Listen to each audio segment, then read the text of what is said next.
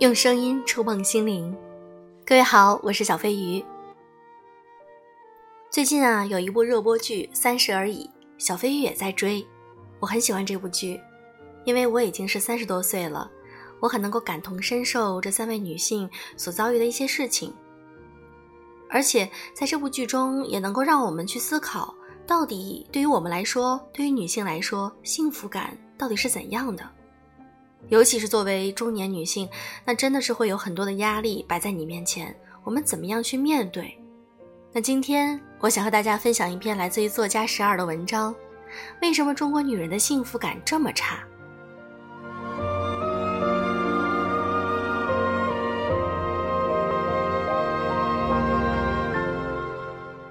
前段时间看到近日热播的电视剧《三十而已》的主演。回复了一个话题：全职妈妈算不算独立女性？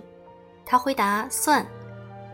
本来这是我认为并不值得去写一篇文章的话题，但看到一堆留言评论中认为全职妈妈当然不算独立女性，因为不赚钱。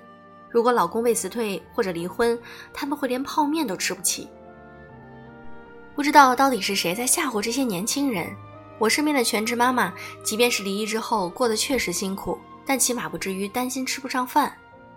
一个成年女性没结婚前也都是靠自己养活自己的，结了婚之后生了孩子，离异后就堕落到连饭都吃不起的地步了吗？我现在不是全职妈妈，但我曾经有两年的时间是一个全职妈妈。在我的孩子出生到两岁这个期间，我是没有工作的，但我先生也从来不会跟我说。也没有工资，不赚钱就必须低人一等做所有的家务。是否是独立女性，取决于一个人的价值观和她的综合素养能力，而不是取决于她在婚姻中的角色。那些认为全职妈妈就不能算是独立女性的人，最大的问题就是在于把没有经济收入这件事儿等同于不独立。我曾经也有这样的想法，但以我的亲身经历，我非常负责任地说。能做你人生绊脚石的只有你自己，是你自己的信念和思想。那到底为什么我们年轻的时候会有这样的想法呢？现在我想来，都是我身边的人给我灌输的。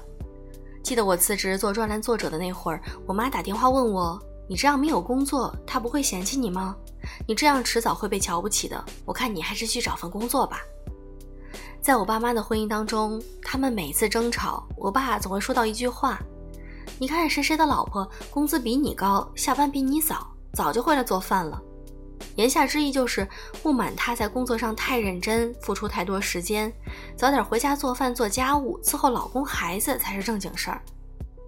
有如此的婚姻，我妈会有这样的担心，我完全理解。但我什么也没有说，挂掉了电话，继续坚持我想做的事儿。两年后，他看我俩平安无事。相处甚好，终于把心放回了肚子里。生完娃，我全职带了两年孩子之后，开始创业。我老公非常支持，所以才有了这个公众号。总有人说我很幸运，摊上了一个好老公。可在我身边，其实我也看到有很多尊重自己老婆的男性。说到底，不是我们幸运，而是因为我们有更独立的价值观，因为我们拒绝被传统捆绑。所以，我们才会选择那些更尊重女性的男人做伴侣。我很庆幸我醒得很早，我更庆幸的是物以类聚，人以群分。我很早就隔离开了这些人、这些观点。但在公众号的留言里，在公众号的社群里，我真的不止一次的感叹：中国女人太难了。不管她们做出了什么样的选择，身边总会有人说三道四，替她们操心。有一个网友是这样写的。顾佳说：“当妈之后，你最大的感受就是憋屈，憋屈在一个叫妈妈的头衔里。什么身材走样，什么情绪变化，都不是最糟糕的。是我出月子的那天，我忽然发现顾佳已经死了，活下的是徐子言的妈妈。我时常在想，她什么时候能够快点长大，能一个人吃饭，一个人睡觉，一个人处理好自己的情绪，把我还给我。可事实是，是我离不开她。”不过你会比任何时候都软弱，因为你希望这个世界能对你的孩子宽容一点，但你又会比什么时候都强硬。无论是委曲求全还是无力求和，你都不希望任何一点伤害落在自己的孩子头上。你会雷打不动的健身，因为你害怕病，更害怕死。你会努力成为更好的自己，因为你得赶上娃碎钞的速度。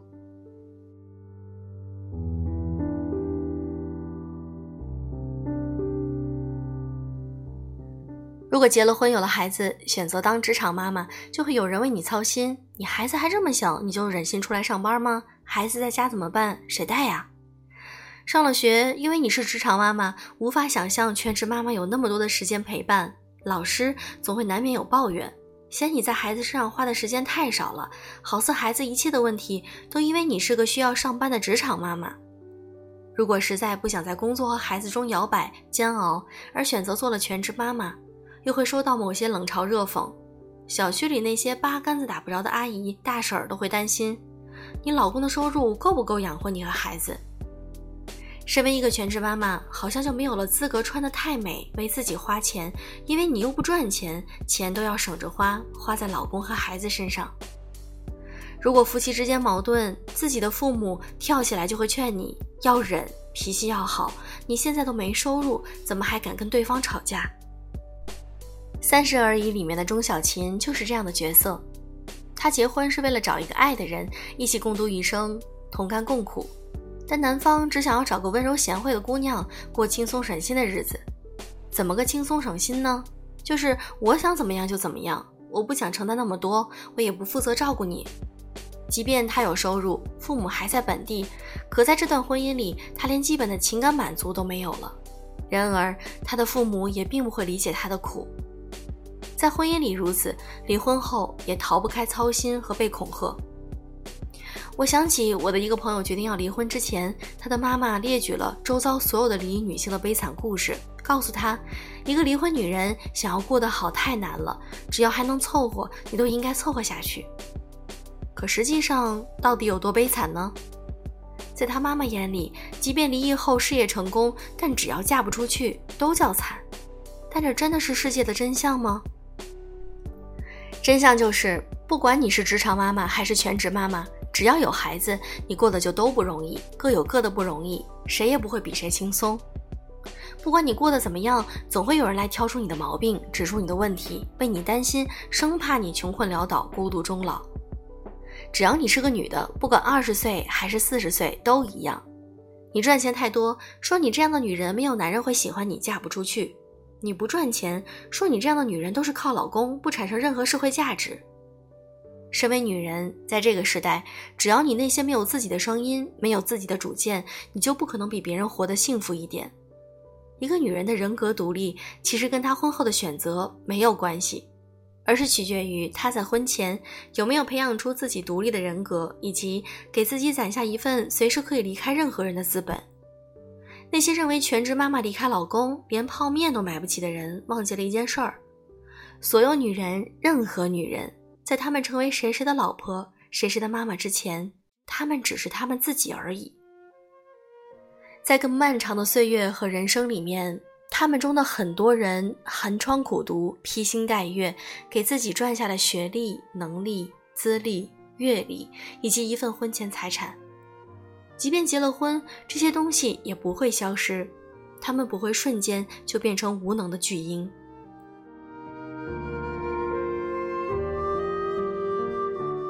三十而已里的顾佳，如果角色的背景不是名牌大学毕业，有个外企工作背景，她怎么可能有搞定客户的能力和搞定富豪太太的见识？在她嫁给这个男人之前，她就是一个独立优秀的女性。这些东西都是牢牢长在她身上的，不会被丢掉的。我身边很多朋友都感叹说，顾家的老公配不上她。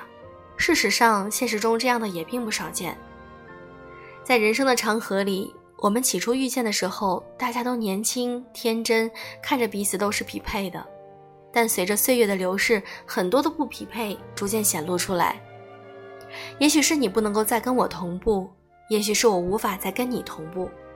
总之，如果你在婚姻开始之前就已经是一个独立女性，那么你的内在状态是不会因为婚姻而改变的。也许短期内你被周围的声音影响，也会陷入自我怀疑，但迟早有一天，你内心的小宇宙一定会再次爆发，找到当初你身无分文时靠自己拔地而起的那种力量。我们都知道后面的剧情里顾家老公会出轨，但我相信没有观众会担心顾家这样的女人会活不下去，会穷到泡面都吃不起。同样的，剧中三个女性，她们中的任何一个人，即使没有那么多钱，也都在努力活在自己的小宇宙里。这早已不是封建时代了，有很多家庭真正掌控经济大权的，恰恰都是全职妈妈。我们暂且不谈女性有权利通过法律来维护自己的权益，而且事实上也有越来越多的女性懂得运用法律，懂得保护自己的婚内权益。身为一个女作家，我确实常常会看到很多女人被周围的声音所淹没，以至于真的以为自己不再有任何的社会价值，真的会担心离开了谁，我可能真的会活不下去。恰恰是因为她们深陷在围城之中，所以才会忘记。我是一个成年人，我不是婴儿。我的人生我自己是可以负责的。恋爱也好，婚姻也罢，终成眷属，相濡以沫，已经不再是幸福的唯一标准了。作为一个人来说，所有的幸福都是一样的，那就是活成自己喜欢的样子；而所有的不幸也是一样的，那就是活成了自己最讨厌的样子。很多时候，我们的确难免会活成自己讨厌的样子，被道德、孝顺、面子、孩子等等束缚。然而，如果你能够意识到生命是自己的，与他人无关，那么你就会离喜欢的自己更近一步，而你内心那颗独立的小宇宙会自动的燃烧起来。愿我们都能成为那个更好的自己。好啊，今天的节目就是这样，亲爱的你。喜欢我的节目，请记得点赞、评论、转发哦！祝各位晚安。